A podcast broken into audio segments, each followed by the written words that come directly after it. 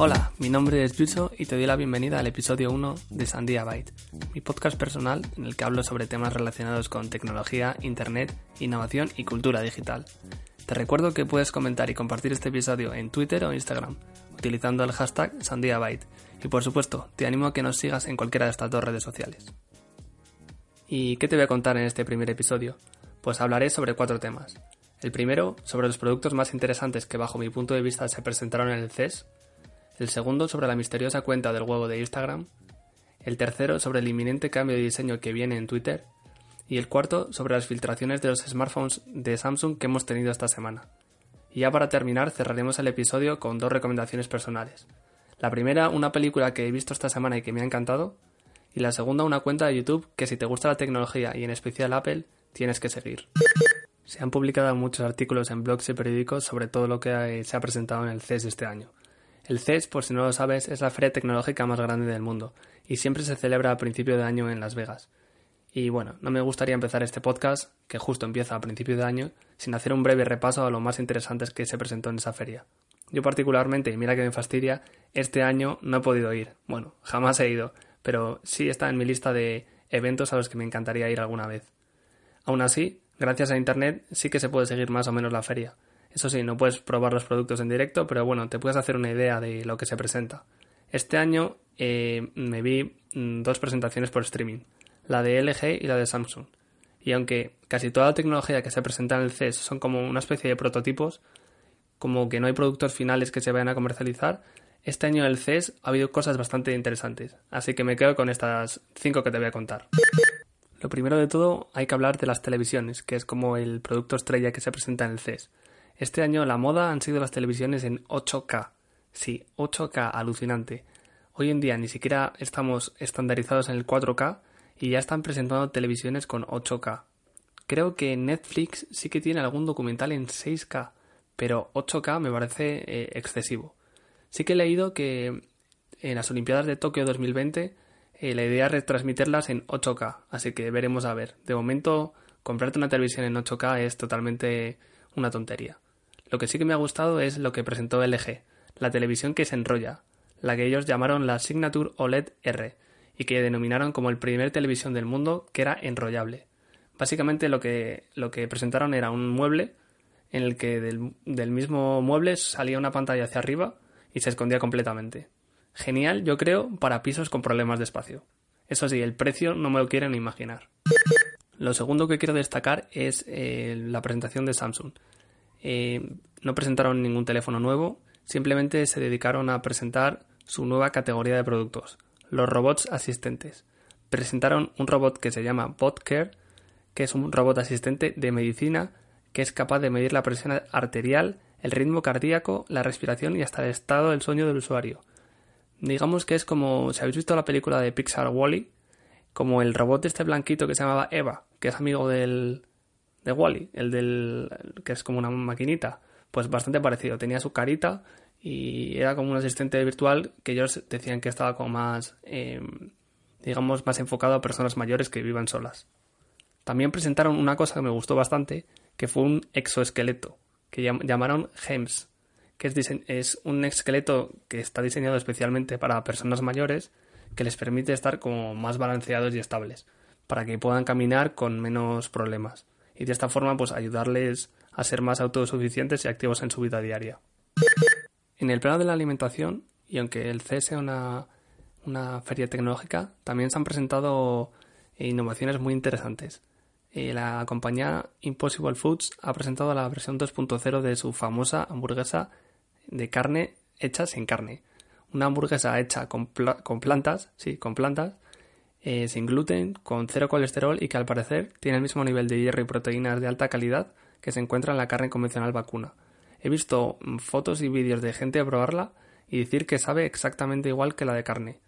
Eh, lo que más me flipa de esto es que está hecha con plantas y sangra igual que si fuera de vaca. O sea, es alucinante. El CEO Patrick Brown de la compañía esta, Impossible Foods, en un comunicado eh, anunció en el, CES que su objetivo es que esta carne de origen vegetal elimine la necesidad de, que haya que matar animales en la cadena alimenticia y que, gracias a este tipo de tecnología en, la alimentación eh, va a conseguir que el sistema alimentario mundial sea sostenible. Este año van a empezar a venderlas al público general en Estados Unidos, así que veremos qué tal les va. Y por último, aunque sí que había dicho cuatro temas, realmente con la de las televisiones y con la de Samsung he dicho doble. El último tema que me gustaría destacar de, del CES es que la icónica marca de motos Harley Davidson ha presentado después de un tremendo hype que llevaba, que llevaba anunciándose desde el 2014 su primer modelo eléctrico. Y la verdad es que es preciosa la moto. El modelo eléctrico en sí se llama LimeWire y al juzgar por las fotos y vídeos que he podido ver es, es preciosa. Lo que no ha gustado tanto entre la gente es el precio que tiene, unos 30.000 dólares. 30.000 dólares para una moto eléctrica. Y comentaron que iban a empezar a, entregarlas en agosto de este año. Y hay una cosa muy interesante que me ha gustado de la moto, bueno, no es que me ha gustado, me ha parecido curiosa, es que, bueno, ya sabéis que los vehículos eléctricos no tienen motor, eh, de combustión y por lo tanto no hacen ruido como, como tal.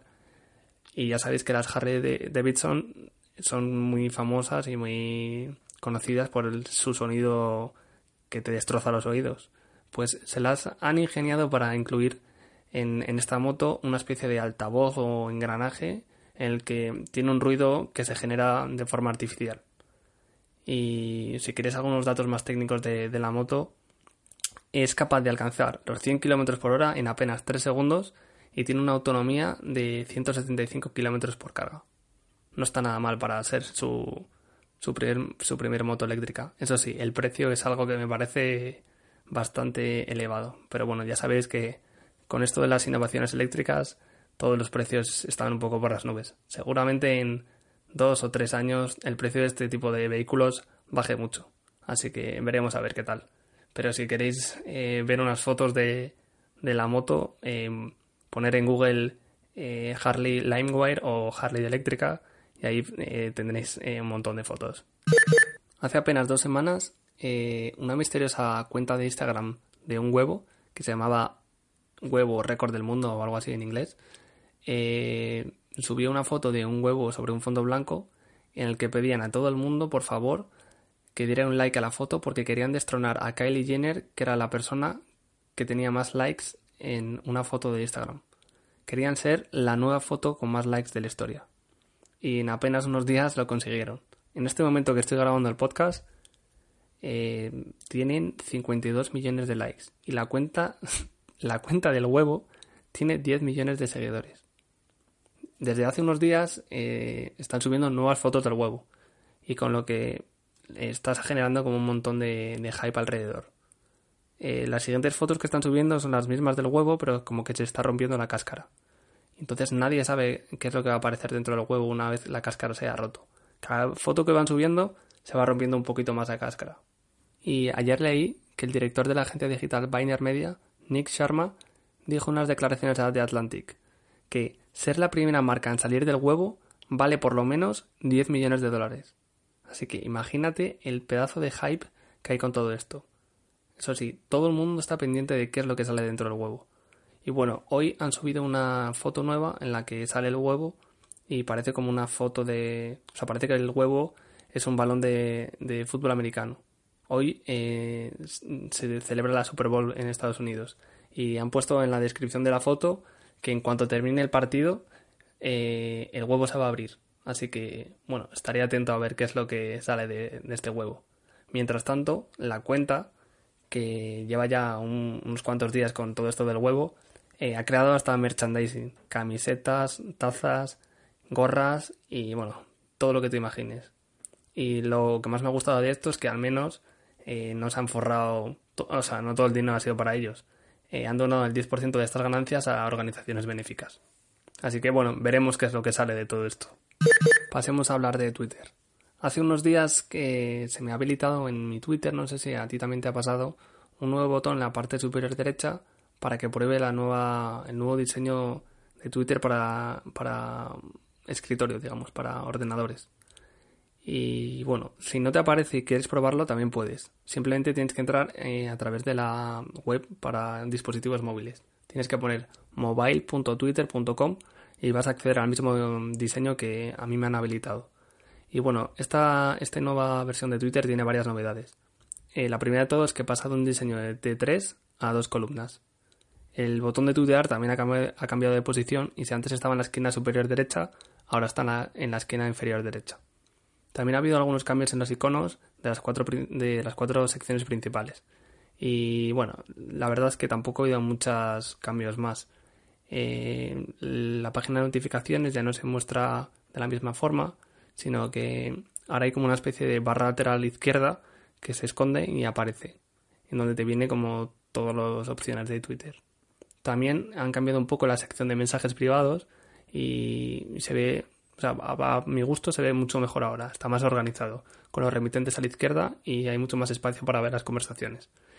Y sobre todo, lo que más me gusta de toda esta versión es que por fin se pueden eh, guardar tweets en elementos guardados, algo que utilizaba siempre desde el móvil y que ahora puedo ver desde, desde la aplicación de, bueno, desde la aplicación, desde la web de escritorio en, en ordenador.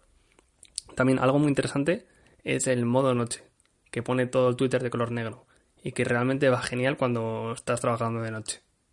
Hace ya un tiempo Samsung anunció en sus redes sociales que iba a haber un evento mm, de Samsung el 20 de febrero, donde van a presentar pues sus nuevos modelos. Entiendo que el Galaxy S10 y alguna otra sorpresa.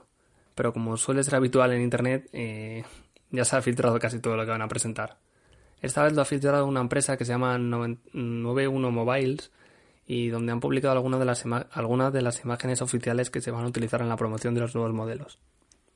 ¿Qué han presentado? Pues básicamente han sacado cómo va a ser el Galaxy S10. Básicamente va a ser una pantalla sin notch. O sea, el notch es esa parte negra que tiene el iPhone 10 arriba, donde se esconden las cámaras y el, el auricular. Y va a ser todo pantalla a excepción de la cámara que va a estar en la esquina superior derecha.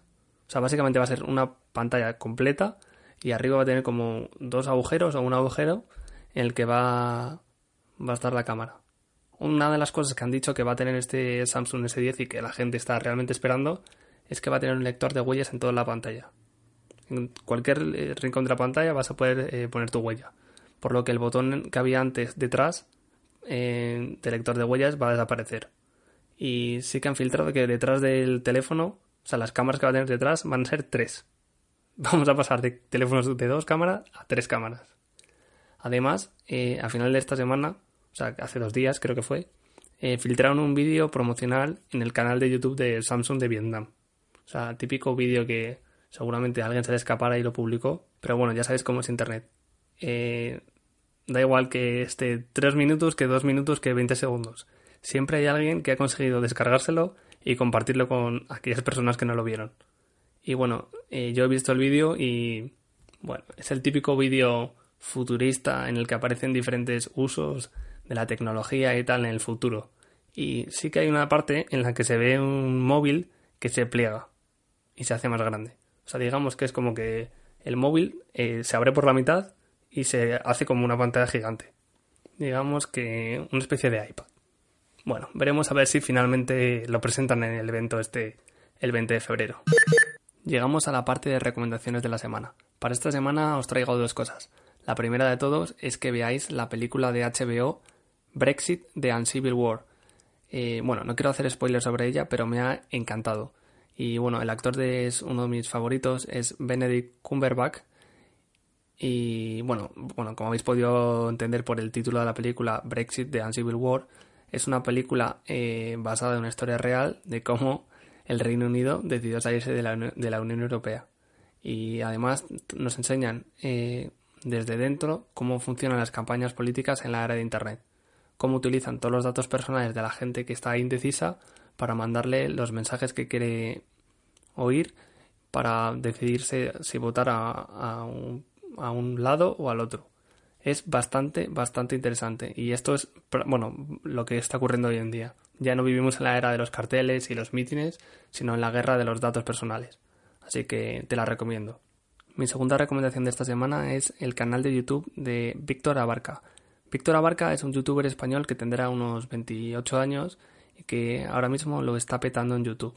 Habla sobre tecnología básicamente. Si te gusta especialmente Apple, te va a encantar su canal. Víctor es, un chaval que vive en Nueva York y la verdad es que últimamente le están invitando a todas las presentaciones de Apple. Así que nos cuenta todo eh, lo que ocurre en esta marca eh, de primera mano. Y la verdad es que tiene una calidad, sus vídeos, o sea, de unas tomas y unas ediciones que son brutales. Además tiene un podcast bastante interesante que se llama Café con Víctor, el que también habla de una forma más relajada eh, sobre tecnología. Os recomiendo que lo sigáis también. Y hasta aquí el episodio 1 de Sandia Byte. Espero que te hayan gustado los temas que hemos hablado esta semana y si todavía no te has suscrito, te recomiendo que lo hagas, ya sea en Evox, en Spotify o en Apple Podcast. Que tengas una buena semana y nos escuchamos la que viene. Hasta luego.